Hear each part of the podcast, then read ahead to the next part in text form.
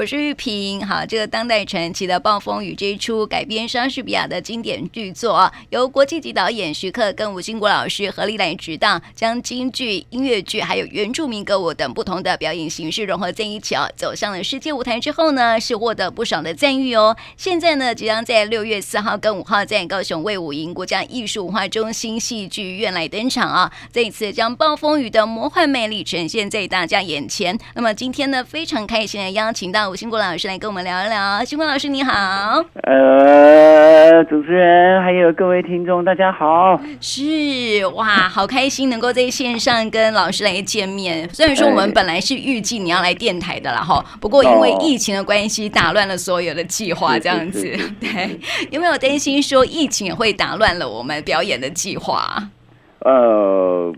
呃，疫情一直呃接续不断啊，我觉得是呃，我们呃去年那个本来要演这个戏的时候就，就就就在前一个星期就被打断了，嗯，然后就突然的不能演，而且排了很长一段时间。对，那呃，现在我觉得现在好像大家也把疫情变成了一个流行感冒了，嗯，那我当然是大家还是要蛮小心的。但是对我来讲，我觉得演出是我们演员的生命吧。那呃，如果能演，我们就尽量的啊；实在不能的时候，那再跟观众说一声抱歉。嗯。那所以现在我们就是积极在努力啊，那想办法，而且每一个演员都非常认真的。我们等于是每一天都在排，因为这个戏很大，嗯，而且是个非常重要的莎士比亚的一个戏剧。所以我觉得我们这个呃，我反正自古以来，我们三十六六年来，每每每次都是紧紧张张的在排一个戏啊，啊，那我们希望是能够达到我们呃要表演的那个最高的效果，你知道？因为呃这个戏呃不管是呃对莎士比亚本身来讲很重要，对我们当代传奇剧场也是非常非常重要的，因为呃我们因为呃演了几个呃莎士比亚的创作。然后我们就走上了世界的舞台，那我心里面也是非常感激这个呃呃莎翁给我们的这样子的一个呃机会啊。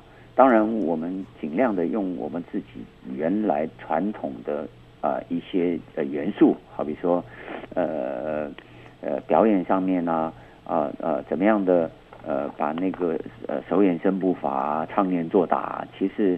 呃，对西方来讲都很特别的啊，就是说，我们只是一个字啊，那么唱念做打其实就是歌剧、舞剧、话剧、默剧啊，特技啊，全部都加在演员身上。这个对现在当下世界的舞台来看。其实我觉得它比百老汇还难，嗯，你知道？对，因为嗯，因为有有一种东西是那个，你像我们的语言在舞台上都都是上韵的，嗯，那种都很难很难，它不是现在我们现在讲的像呃呃普通国语一样的啊。那我觉得这个是确实的，呃，要训练很长一段时间，那然后你呃，像我演这个魔法师。你要呃，他那个叶景天设计的那个服装啊，很修长，很修长，一直这样四米高。那里面等于是我的下半身是一个铁笼子，里面要有一个人在里面推，你知道，整个那个身体啊，因为魔法师要给人家一个形象的感觉啊，嗯，是有魔有魔力的，对不对？所以他放长放的放很长，他全身上下那个服装绣的都是那个寿字。你知道各种那个篆体字的寿字，嗯，哎，上百个这样的。那我觉得光是做这个衣服啊，还有你你有一个人在这个里面推的时候，他还看不到观众哦，嗯，他是看地上给他的指示哦。哇，好难哦。是是，表示他会飞，你知道？嗯，哎，那他也会缩小，他有时候也不也不也不站那么高，嗯，但是。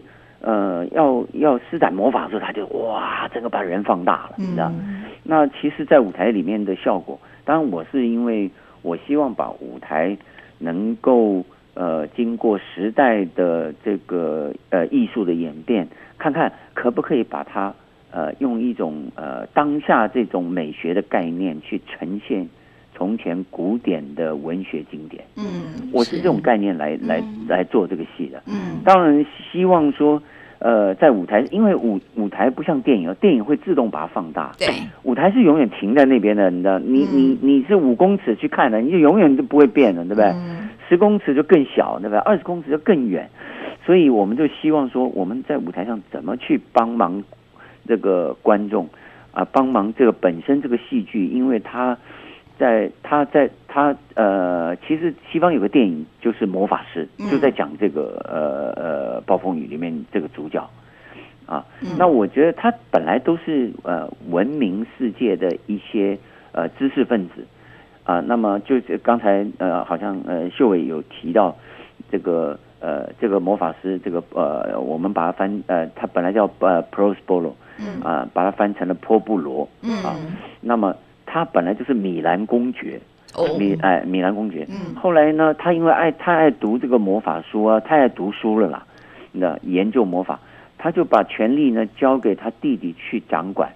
那弟弟呢，掌管了之后呢，他就越那那权力熏心以后，他就想占领哥哥这个位置，嗯，然后还还。跟旁边的这个那不勒斯国的国王一起把他哥哥赶走了，嗯，你知道，那就是我我的意思是说，后来他带着女儿飘到一个岛上，十二年之后，他把魔法也修成了，嗯，他也统领了这整个的这个这个岛屿，这个岛屿上面有原住民，也有精灵，啊，那精灵就像天使一样的啊，他曾经呃比这个原住民呃跟原住民打过一仗，后来他打败了。嗯，就被锁在一个橡树里面。嗯，然后因为这个文明人来了，把他救出来了，所以他等于是说，呃呃，波布罗借着他的文明，呃，救了这个呃精灵之后，这个精灵只好帮他去做所有他想报仇的事情。哦，这样子，小帮手啊，小帮手啊，很厉害很厉害的小帮手。嗯，那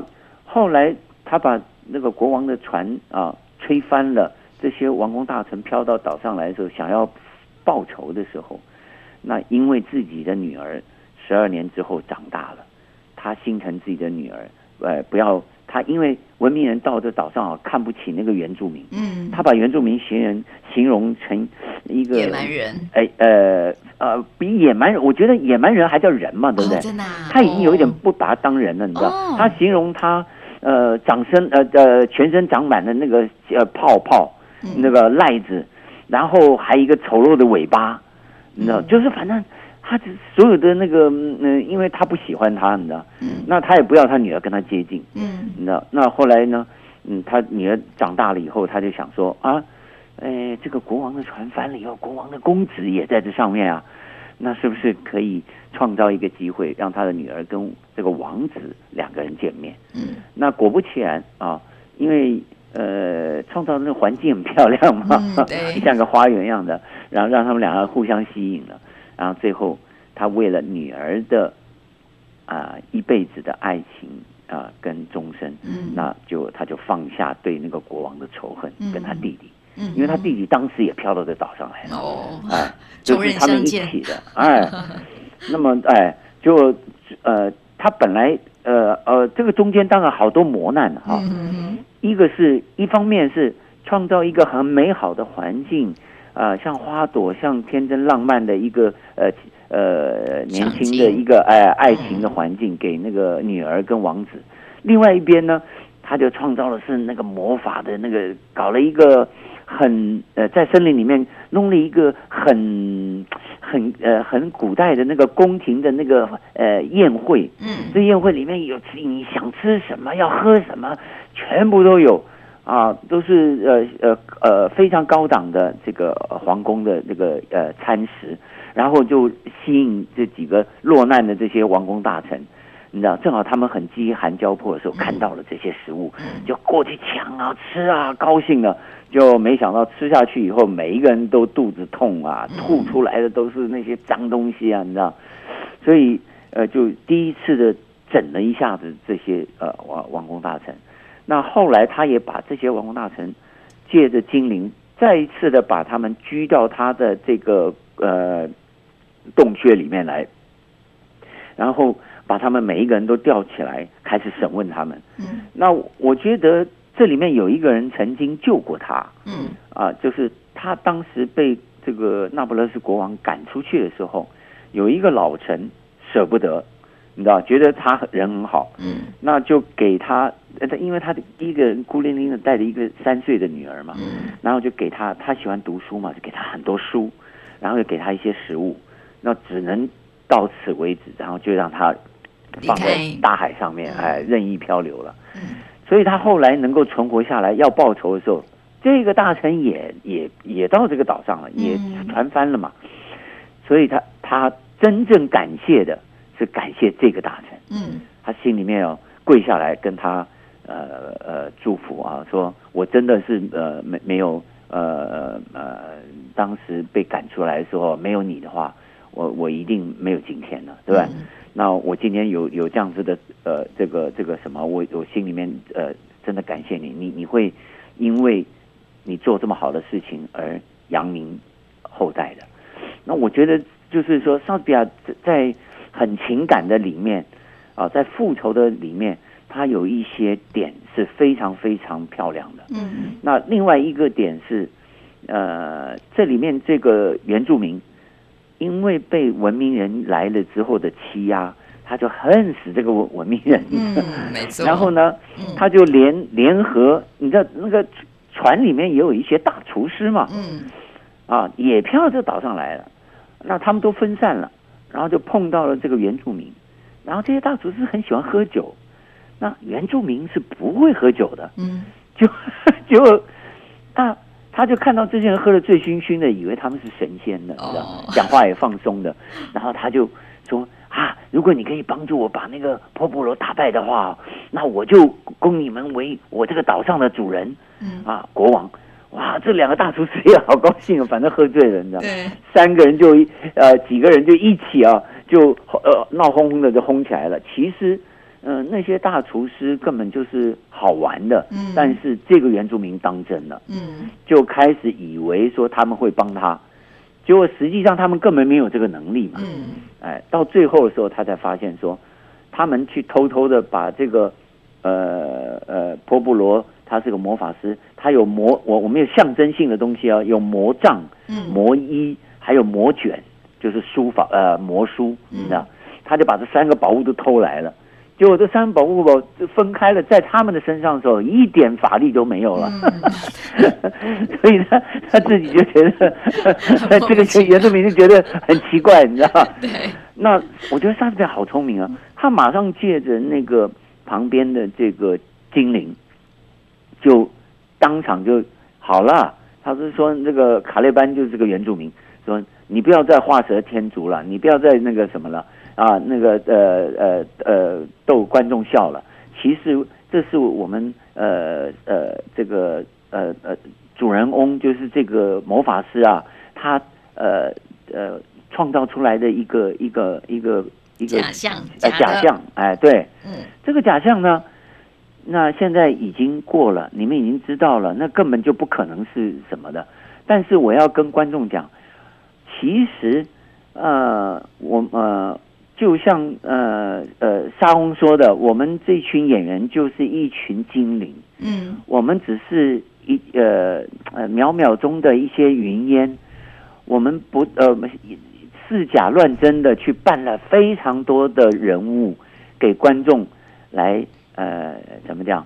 呃，舒展心灵，嗯啊，疗愈，疗愈哎，我们可以创，哎，对，我们可以创造海市蜃楼，嗯、啊，我们可以创造什么什么什么。然后呢，呃，现在好了，呃，戏都演完了，那你们可以下台了，很好玩，你知道？他当场就把一个演员在一个戏剧里面最大的功能，呃，就在戏里面啊，戏中戏就把它演完了，嗯，哎，然后最后的时候。那莎士比亚，因为这是他最后一出戏啊，他也知道，你知道，我我我我们因为要呃演一些西方经典啊，那我在大学里面也读了很多这个呃莎翁的戏剧啊，他总共大概这一生写了大概四十个剧本，嗯，呃，这个很多的呃诗呃诗啊诗句，那呃他的地位也非常崇高。那么在当时的时候，他也是最有名的一位导演。嗯，啊，那呃，但是呃，他呃从事从乡下，他本来是一个呃呃小孩呃呃这个呃家庭也不太好，后来中间又断学了，然后最后跑到伦敦来混的时候，就进了一个剧场，很快的他就喜欢上了，然后他从一个小演员，最后他写剧本，变成了最有名的那个文学家、戏剧家，啊，那么呃。这是暴风雨是他四十七岁写出来的，其实他五十二岁就过世了。嗯，哎，后来他写完这个戏以后，在没有两年的时候，他就告老还乡，还乡以后没有几年他就过世了。但是我觉得我们呃，我在这个呃看呃莎士比亚的这些过程的时候，我有一种呃感受是说，假设每一个呃从事表演的人最后。都可以得到他这样名望，嗯哦、啊，都有他那样子激发的心灵，哦、对不对啊？嗯、都有他那种雄心壮志，我觉得真的好棒，好棒、嗯、啊！那这个戏呢，而且，呃呃，在那个四百年前的专制的时代，是皇帝王国王的时代，对不对啊？啊，封建的时代，他还可以，他是我看过所有这么多有名的。呃，剧作家里面，他写关于跟政治，呃，跟权力最多的一个呃剧作家。嗯，那所以他在这个剧本的时候，他大肆的借着这么一个大人的童话故事，再一次的去指责或者呃，不能讲指责，就是引述或者呃假借啊。这样子的一个呃呃美丽的童话故事的那种呃曲曲折，然后来告诉台下的这些王公大臣，就是我们英国虽然非常的厉害，我们的权力可以借着殖民到达日不落，嗯，对不对？就地球你怎么转，嗯，都是太阳照的地方都有英国的殖民的地方，但是你们一定要像我现在讲的这个。故事，你上去破坏了这个岛屿，破坏了这个民族，对不对？拿了抢了他们的东西，拿了他们的东西，那你们永远只是为了自己的利益吗？啊，不去考虑别人吗？所以这个戏的结尾非常非常感动人的，嗯，你知道，最后就是不管他是为了女儿看上了王子，帮他们办了一场婚礼，最后为了女儿也原谅了。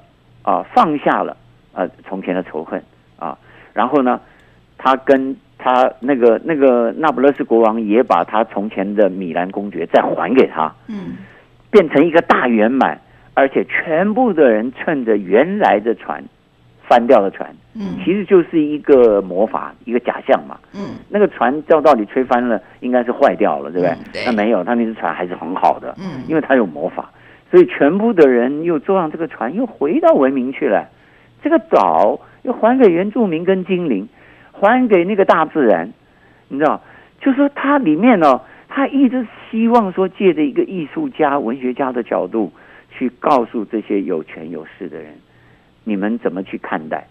你们在互相的这个政治的空间里面，互相的斗争的时候，那种打厮杀，可以借着。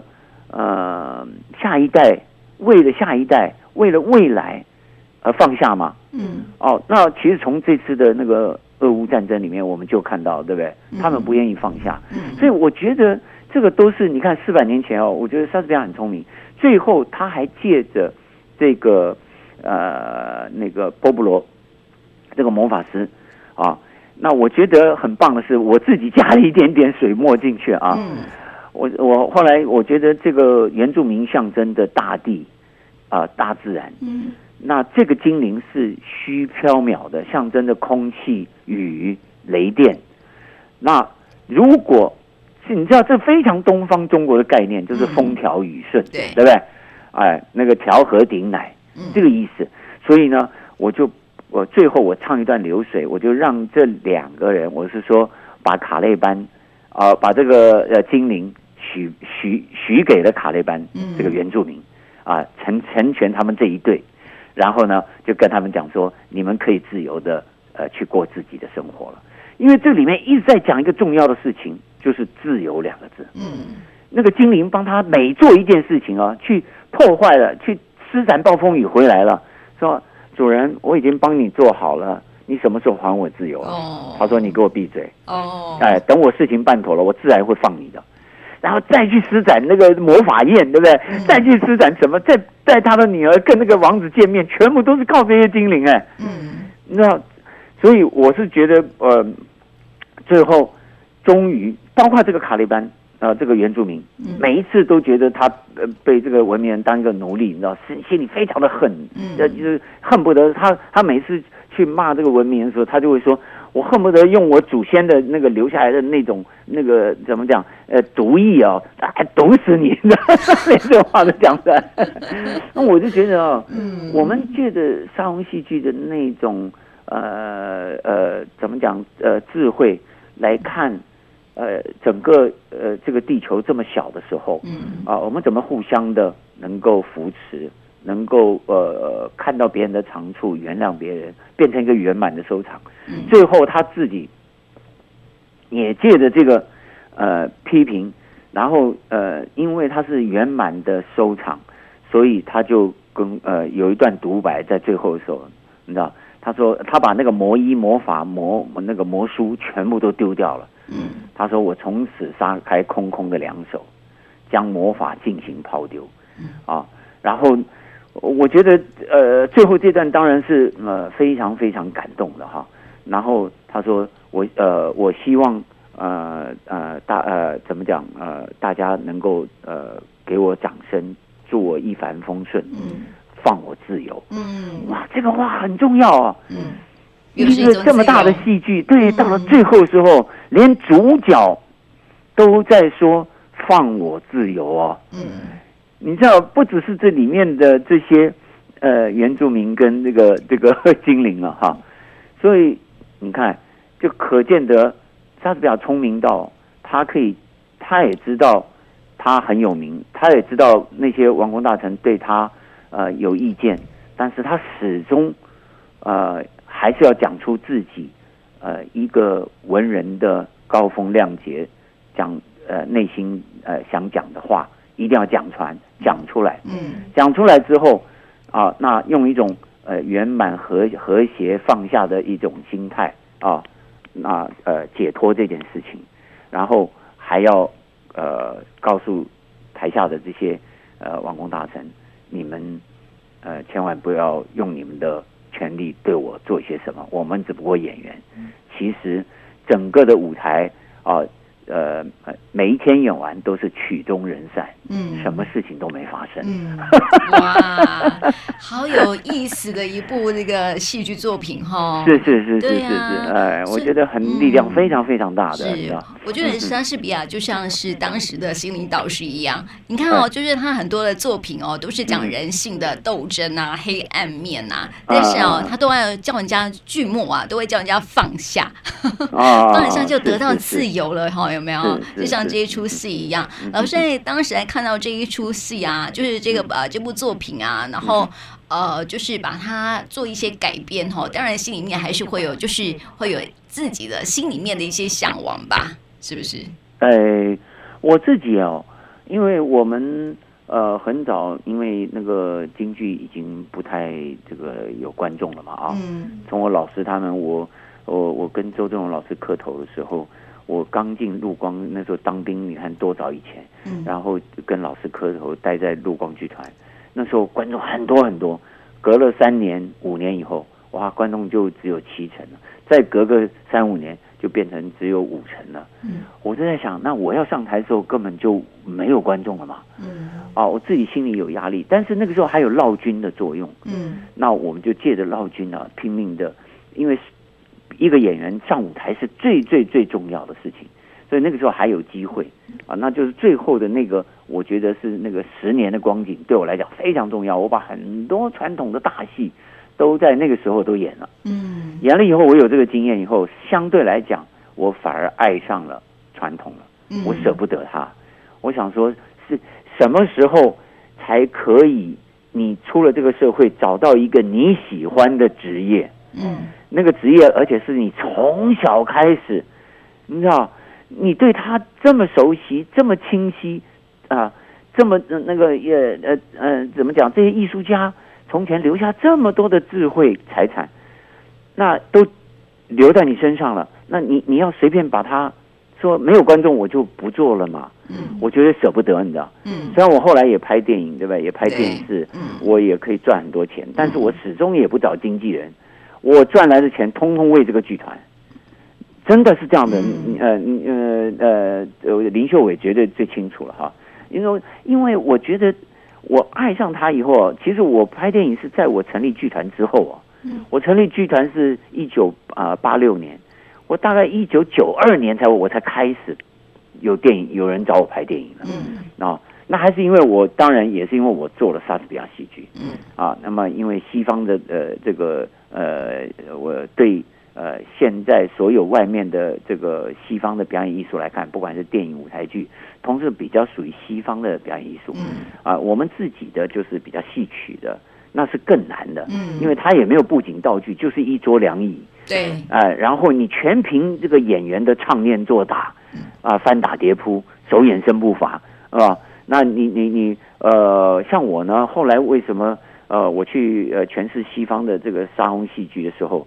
我总希望把自己的表演艺术介到介绍到全世界去，所以我每一出戏啊，不不不管是希腊悲剧还是莎士比亚戏剧，甚至于到后来的西方的呃什么贝克特、契诃夫、卡夫卡这些呃呃一百多年前的上个世纪初的那种呃经典大师们，那我我把他们的作品拿来的时候。我都希望用我们自己的身体、跟语言、跟声音、跟表演去诠释。嗯，如果我这样子表演已经有文这么大的文化隔阂，拿到国外还会请我去表演，然后最后我还能感动他们，让他们站起来为我鼓掌。嗯，其实是我这一辈子心灵最大的安慰。嗯，真的。我总觉得，就是说，后来反而是我从国外红回来。嗯，对，你知道，哎，就是哇，你可以去英国皇家剧院、国家剧院去演出啊，你可以去法国亚维农艺术节，可以去英国爱丁堡，还可以去纽约的什么林肯中心艺术节。当然，呃，这个是所有知道现代的啊这种发展的，那这个声音当然是超远远超过你在那边。继承这个传统，嗯，但是我现到现在为止，我们自己也成立一个年轻团队啊，嗯，我也鼓励他们，啊，我说你们不要以为你们呃毕业以后没有剧团可以搭，然后你们学了全身的本事，然后那么辛苦挨骂挨骂挨打这样学来的，最后你觉得没有舞台没有观众，然后你就不做了。我说这样太可惜了，只要你有心胸，你愿意去做。其实我第一天创团的时候，就是林怀民老师跟我讲，嗯，只要你去做，自然有人会看见，会来帮助你。嗯，没错。哎，呃，所以后来我就下定决心就去做。但是我做的时候，我知道说，那个我在做传统还是很现实。当没有观众的时候，我怎么办？嗯，所以我是其实也是借着西方的这个经典文学，然后帮助我们自己看看啊，我们呃努力的把自己的呃生命力投注投进去的时候。看可不可以，呃呃，怎么讲，创造一一呃一个光彩出来。如果被看到的时候，我觉得世界就会呃看到我们。嗯，那呃因因为呃，那我就在这个上面来讲，我们第一出戏就是做的《马克白》，就是欲望成果，嗯、就就是这个沙龙戏剧，所以我自己心里面非常非常感激这个莎士比亚。嗯，哎，我总觉得呃，他要帮你哈。对对对对对，哎，真的帮了我们很大很大的忙。对啊，当然，我觉得也是我们这一代有有很多人被我激励的哈，一起共襄盛举，然后把呃这个杀剧呃做到非常有力。我不能讲说我做多好，对不对？但是我觉得我们真的凭把生命力都投进去，你知道吗？啊，那个呃，就是一定要成功，不能失败的这种呃心情。那所以我们有一种能量，突然的在这个剧场里面，呃呃，被很多人看到。因为有时候这个热忱，其实我现在有时候跟年轻演员讲，我说虽然你其实你是专业，对不对哈？嗯。假如你不喜爱这个的话，你还不如一个热情的人，他们热忱的人，他们拼命的投入进去，而且这一辈子投入进去，他一定会比你好。对。你知道，所以我说你们要自己加油，你们已经有这个专业，对不对？不管小时候你觉得再苦再干嘛，当你知道了。这个内容是非常有意义的啊，这个艺术是非常伟大的。那你去继承的时候，你真的是要呃全心全意的啊，要非常专注的啊，然后啊自然的。我觉得祖师爷就会来帮你。嗯，没错。你看哦，就是我们的暴风雨啊，就是传统的戏曲，再加上西方文学哈，就是打开了国人对于戏剧表演的一个视野。我觉得真的是非常的棒哈。然后呢，呃，听说啊，这个暴风雨啊，是这个兴国老师的风箱戏哦。是是是。哇，那以后看不到了怎么办？哎呀，我的年纪也在这边了，我直接告诉自己啊。一方面我在培训年轻一代的啊，我们成立一个新传奇青年剧场，他们也有六年了。嗯，哎，那呃，除了我呃不断的每一年指导他们呃传统戏上呃有一次的公演以外，那我自己也把我自己会的这一些，我觉得这一些年来我大概创作了有有将近快要三十部的这个、呃、创作了。嗯，那我就挑几个我觉得很有意义的。我自己呃觉得很呃很还还算不错的，还蛮满意的。嗯，那我可不可以每一年演一出，或者呃如演一出，甚至于到两出？嗯，因为现在疫情哦，真的好难啊。对呀。哎，那如果可以这样的话，到演到我们那个呃二零二六年，就是我们四十周年的时候，嗯，我可能真的会卡掉，因为我的戏全部都是唱念做打，就是歌剧、舞剧、话剧、默剧，还有特技。你知道，所以非常非常难，因为我们已经习惯了这一套表演方法了。它非跟跟现在的呃舞台剧啊、话剧啊，这是这我这歌剧啊，真的不太一样。嗯。那我希望是说，假设我可以还可以每年演一出的话，那我啊我我觉得我觉得我呃已经对这个呃这个舞台也好啊，对主持也好，我觉得是是我我的一个圆满的结束。嗯。那。呃，现在当然一方面这样子在维持着，一方面就是完全全心全力的去培训年轻的，嗯、那他们也很快的就站起来、嗯、啊，然后可以延续下来。因为呃，有的时候呃，你看那个那个赖声川老师那一夜说相声，就突然的说相声的没了，对、嗯，对不对？然后弄的是我们舞台剧的演员去演相声，你知道？那我都觉得有些东西是很可惜的啊。当当呃呃这个职业不能在这个社会生存的时候，呃，你再把它拉回来的时候都蛮难的了，啊，所以我还是希望是说看看啊，你看那个那个屏风表演班李国修一走了以后，其实。要再经营就不太容易了，对不对？我觉得也是啊。那那个你我早期我我跟秀伟都是云门舞集学的 Martha Graham 的。你现在在世界上好像也不太听到 Martha Graham 的舞团了，你知道？对。所以我觉得真的是就是这个这个当下的这个时代里面怎么去拼出来？所以他们我这个新青呃青年团呢叫新传奇，所以他也不是当代传奇剧场。